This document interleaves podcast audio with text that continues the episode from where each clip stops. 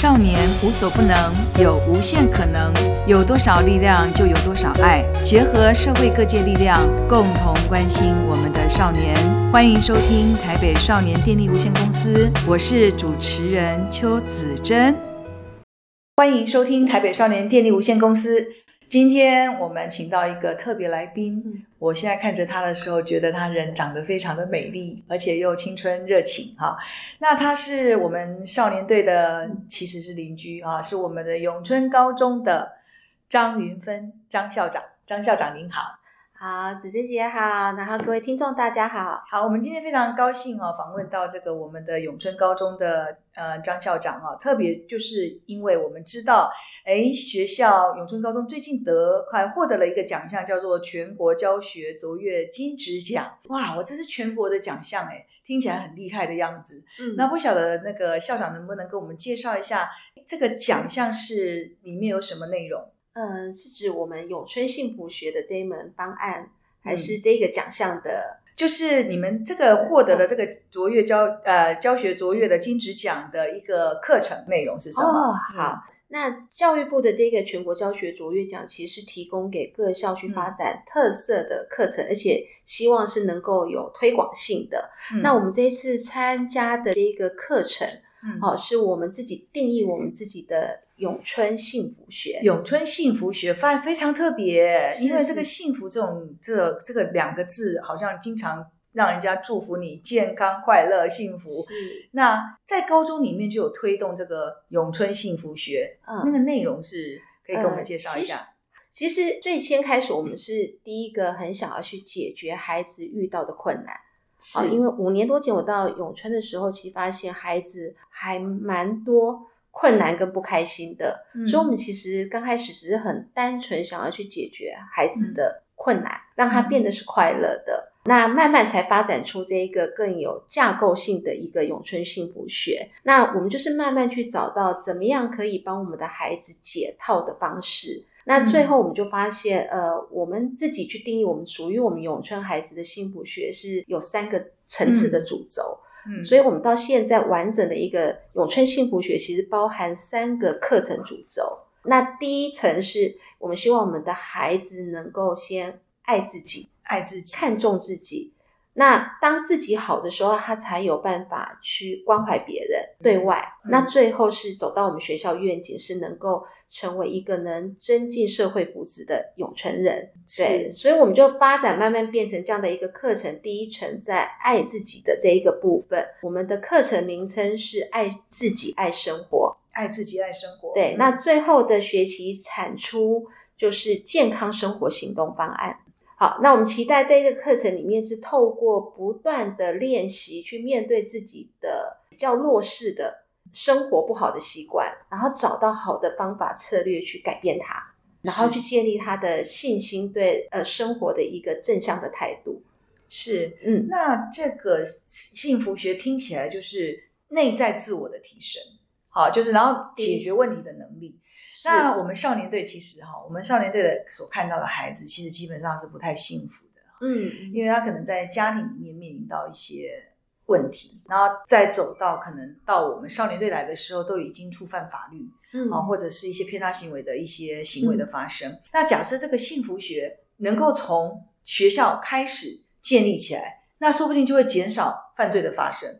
那不晓得这个这个课程是在什么时候上？就是高中的哪一个学程上？嗯，因为我们有层次性的架构，所以我们这一门课我们放的是在现在新课纲里面所谓的校定必修课程，也就是全校的学生都必须要修习的，是三个学年重要的，三个学年。呃，不一定，那就是我们这三个主轴，我们把这第一门最基础的是放在高一上学期的时候上，那他当自己调理好之后。他有信心之后，我们接下来就会进到第二个主轴，嗯、就是把学校原本的服务学习的这一个特色一直长久在做，我们把它变成是一个完整的课程。嗯、那我们的这个第二个主轴课程就叫做“幸福为革命”，因为我们还是要再谈一下你们的第一个主轴的部分，因为还是要结合一下我们的那个少年队哈的工作，嗯、就跟校长讨论的就是。我们我们查获的那个少年的犯罪者的年龄都是十六七最多，嗯、以十六七高中生大概是在哎高二的时候最多哈，所以。其实我们看到的小孩子，大概国中三年级是一个非常变动、剧烈变动的时候。但高中进来的时候呢，他常常就是会查被我们查到，就是那个就不管是毒品，或是诈欺，或是这些。嗯、所以我觉得高一如果能够在这个地方，好，再让孩子接触到什么叫做幸福，什么叫做内在的一个自我的提升，嗯、这个就对对孩子来讲是非常重要，可以减少他高二被我们查获犯罪的机会。嗯、那这里要。请教校长的是说，所谓的爱自己跟看重自己的内容是什么？因为我们现在的孩子有一点像我们我们的我们少年队的孩子哦，查获的孩子，他们都会说，只要我喜欢，有什么不可以？那我要爱自己，所以我喜欢这个，我喜欢这个东西，我就要去买，我就要得到，这叫爱自己啊？为什么？因为我你看我们的车手都是因为可能一些诱惑、金钱的诱惑，嗯，啊，或是东西的诱惑，想要拥有，他想要爱自己，因为我要拥有这些东西，我爱自己。那校长您，您您的那个爱自己的内容，跟比如说看重自己的内容，跟我们的这个现在普遍的孩子们觉得的是有什么差异？因因为我们刚刚先提到说，我们的这一个幸福学是回到我们去检核我们永春孩子面对的问题，嗯，哎，所以我们才会把它锁在是在生活里面。哦，是因为我们呃在第一年的时候，我们跟跟所有的老师、家长跟学生一起去探讨，嗯，我们自己面临到最大的问题是什么？那就发现永春的孩子高一的时候，其实也吃不好，也没有好好的吃，哦、也没有好好的透过一些运动，然后导致生理的一些数据指数，从我们健康中心来看，是一直是退步的。嗯、好，那第三个当然就是孩子的情绪管理，那这情绪管理的范畴就很大了，他可以是在自己，也有可能是因为跟家人、跟朋友的互动，导致他的情绪的困扰。那另外一个就是高中生最常面临就是他的时间管理问题，嗯，可能就是跟我刚刚讲的是不太一样的，是就是说你们先到学校里面去了解孩子他们到底是有什么样的问题，之后来帮他做一个解释跟解决，让他自己可以自我成长那个部分。嗯，因为这是他们在意的问题。永春其实是在我们信义区里面嘛，哈，嗯，我们的学校的特色应该基本上就是孩子都还是。比较正常的家庭，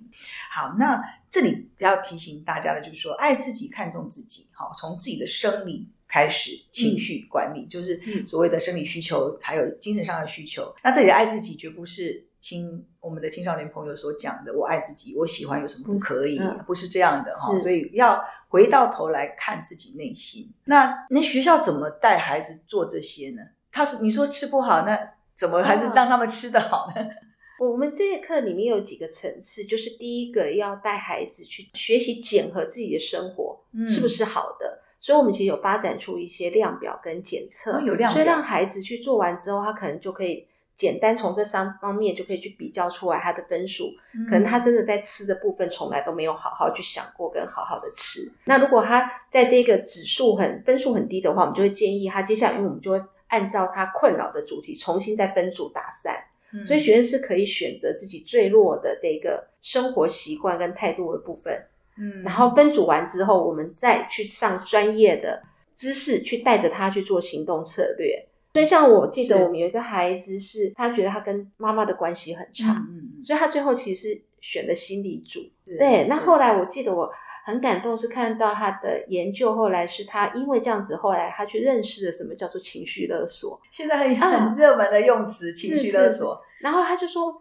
他发现原来妈妈常常对他在这个互动当中就是一个情绪勒索，所以后来也引起他去了解，那怎么样可以去面对情绪勒索的这件一些方式？对，那他就把它变成他的行动方案，花了三个月时间，因为我们给孩子六周到。八周的时间去做练习，然后后来他觉得很开心，因为他经过这练习之后，他发现了他对他妈妈以后对他的一些态度，他有方法去应对了，哦，所以反而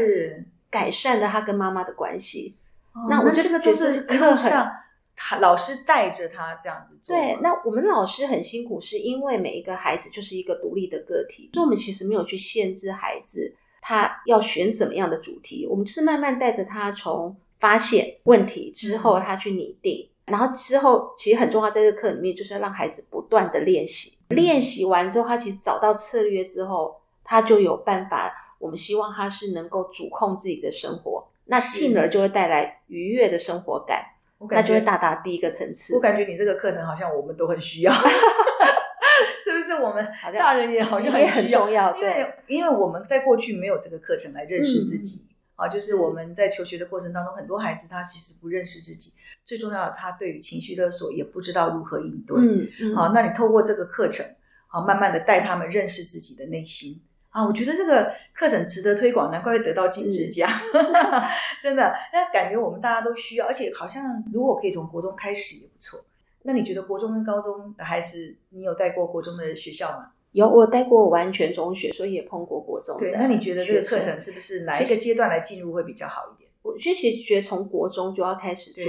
自我认识，因为其实在，在呃青少年这一个十五到十八岁，是、嗯、大概十四到十八岁这阶段，其实很重要的是，我们希望带孩子怎么样能够自我认同，还能够认同自己，认同自己。那这里面包含他能够发现自己的优势。或者他能够包容自己的劣势，因为很多孩子是不认同自己，是也很讨厌自己有这些缺点的。可是你怎么样换一个角度来把你的弱势变成你能够接受，而且让他不会是影响你的，那你在努力的发展你的优势。那这样，其实孩子就对自己的自我认同感跟价值感就会是高的。所以，自我认同感跟价值感低的话，就会跑到外面去找那个兄弟了。没错，没错，他找到跟他 痛调一样的人。对，对，所以我我觉得这个教育就是它重要的地方在于，就是说它可以改变一个孩子的心哈，就是你透过教育的方式、带领的方式引导。因为如果没有让他得到这个心灵安顿，他因为家庭可能没有办法，功能不健全，那如果学校。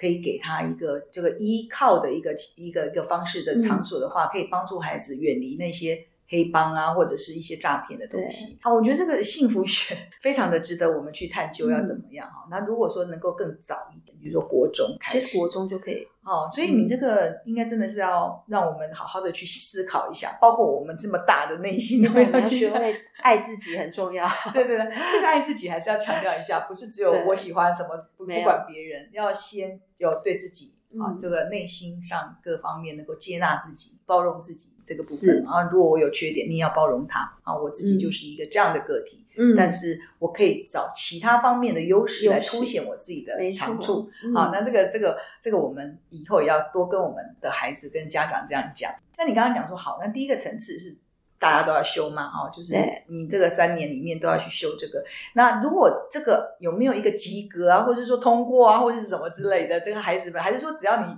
做完一个一个一个阶段，就是他找出一个问题，他最后成功了，那这个门课就就是成功，是不是这样？其实我们在这个课里面很重要，是希望孩子能够去练习、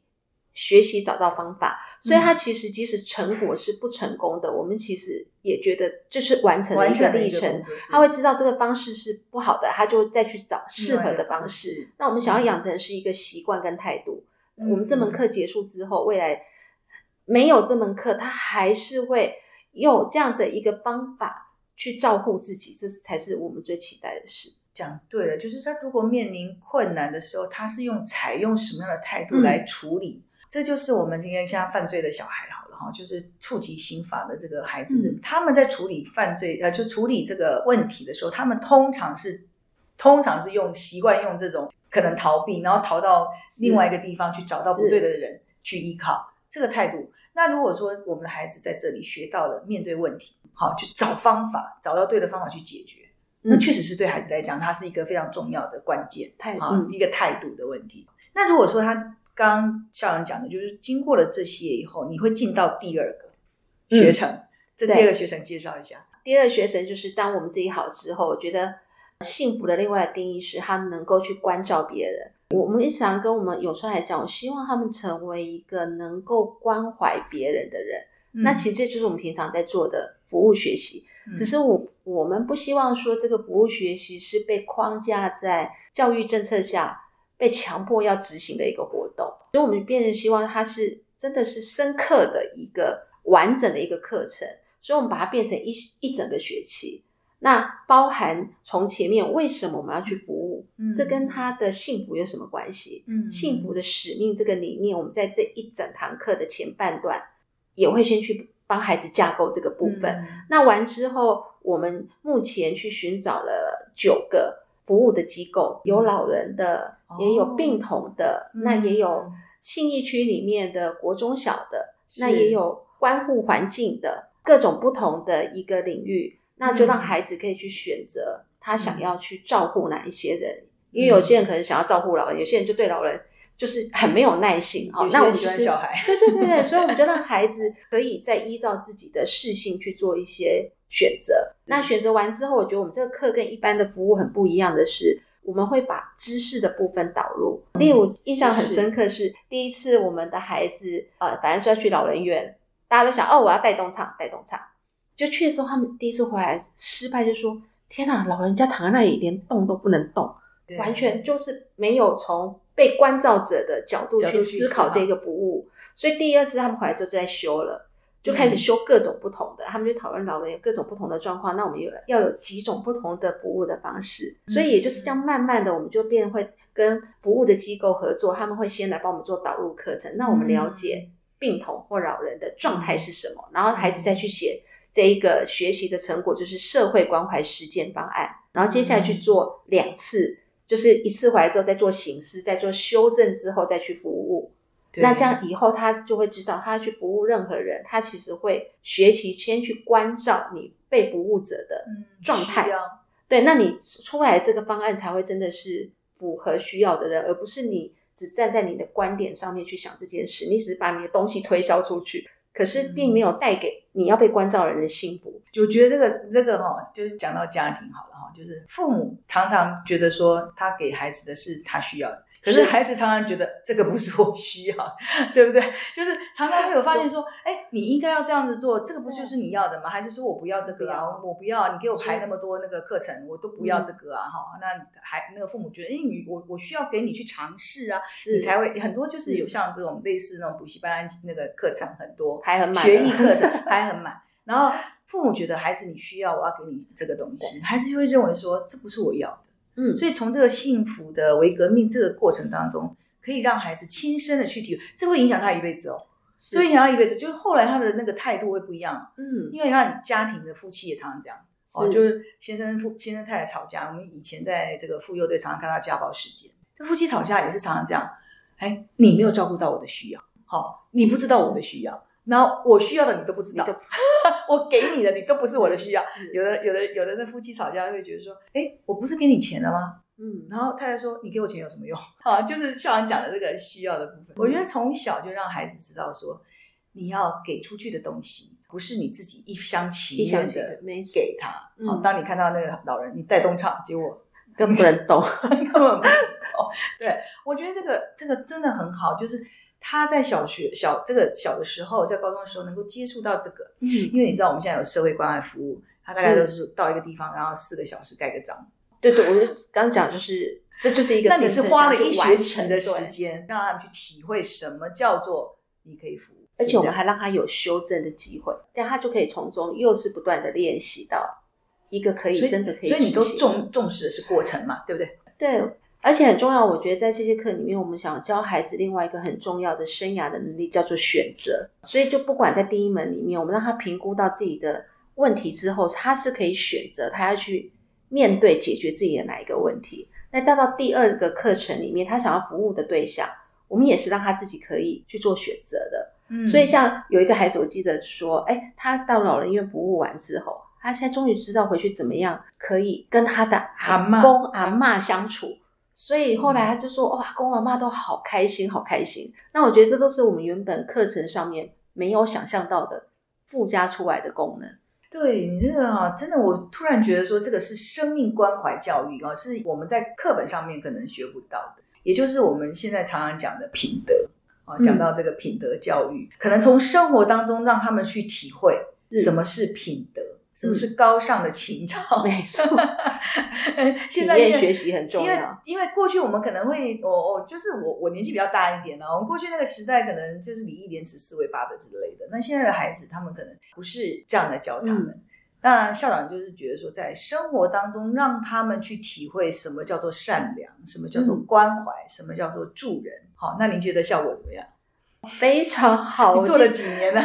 我们就是推了五年，我就慢慢。我们也推出另外一个，就是让呃孩子可以运用自己的专长来关怀服务别人。对，所以像我记得我们印象中有那个资讯专长的班级，然后后来他们选择就是跟新义区的里长合作，是是，然后他们说要去教邻里的老人用手机。好，我记得他们第一次就想说，他们设计的课程就是教他怎么开机，怎么设闹铃。然后我就问孩子说：“那你确定我们的老阿公阿妈是这个都不会吗？”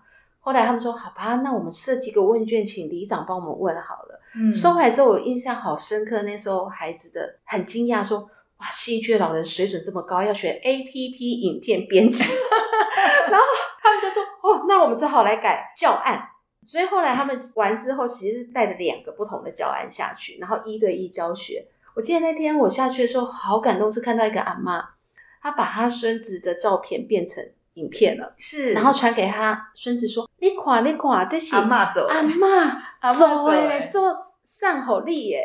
然后他就好开心，好开心，阿妈眼泪都掉出来。我我就后来回来问那个孩子说：“你的感觉怎么样？”他说：“他从来都不知道，他平常在用手机这样一个很简单，他都不觉得很重要的一个能力，没想到可以真的有影响他人的这个效果。”而且还带给别人快乐。对，最重要的最快乐是他。对，你最重要，你在付出的过程当中，其实让对方感觉到快乐，然后你自己觉得幸福。是，这就是 永春幸福学。所以像我们这个课就一直跟里长合作了四年。哦，真的吗？对，然后他们现在都在不同的的里一直在做合作。就我觉得这是对社会的影响会很大，而、嗯、尤尤其是由年轻人来教这个阿公阿妈，因为我们是高龄的社会，我们现在台北市已经进入超高龄的社会了，嗯、就是那个百六十五岁的以上的人口已经占了百分之二十五了。好，所以如果能能够让孩子来接近这些我们比较老一点的阿公阿妈，可以带给他们幸福，嗯，我觉得这种永春幸福学哈，听起来就是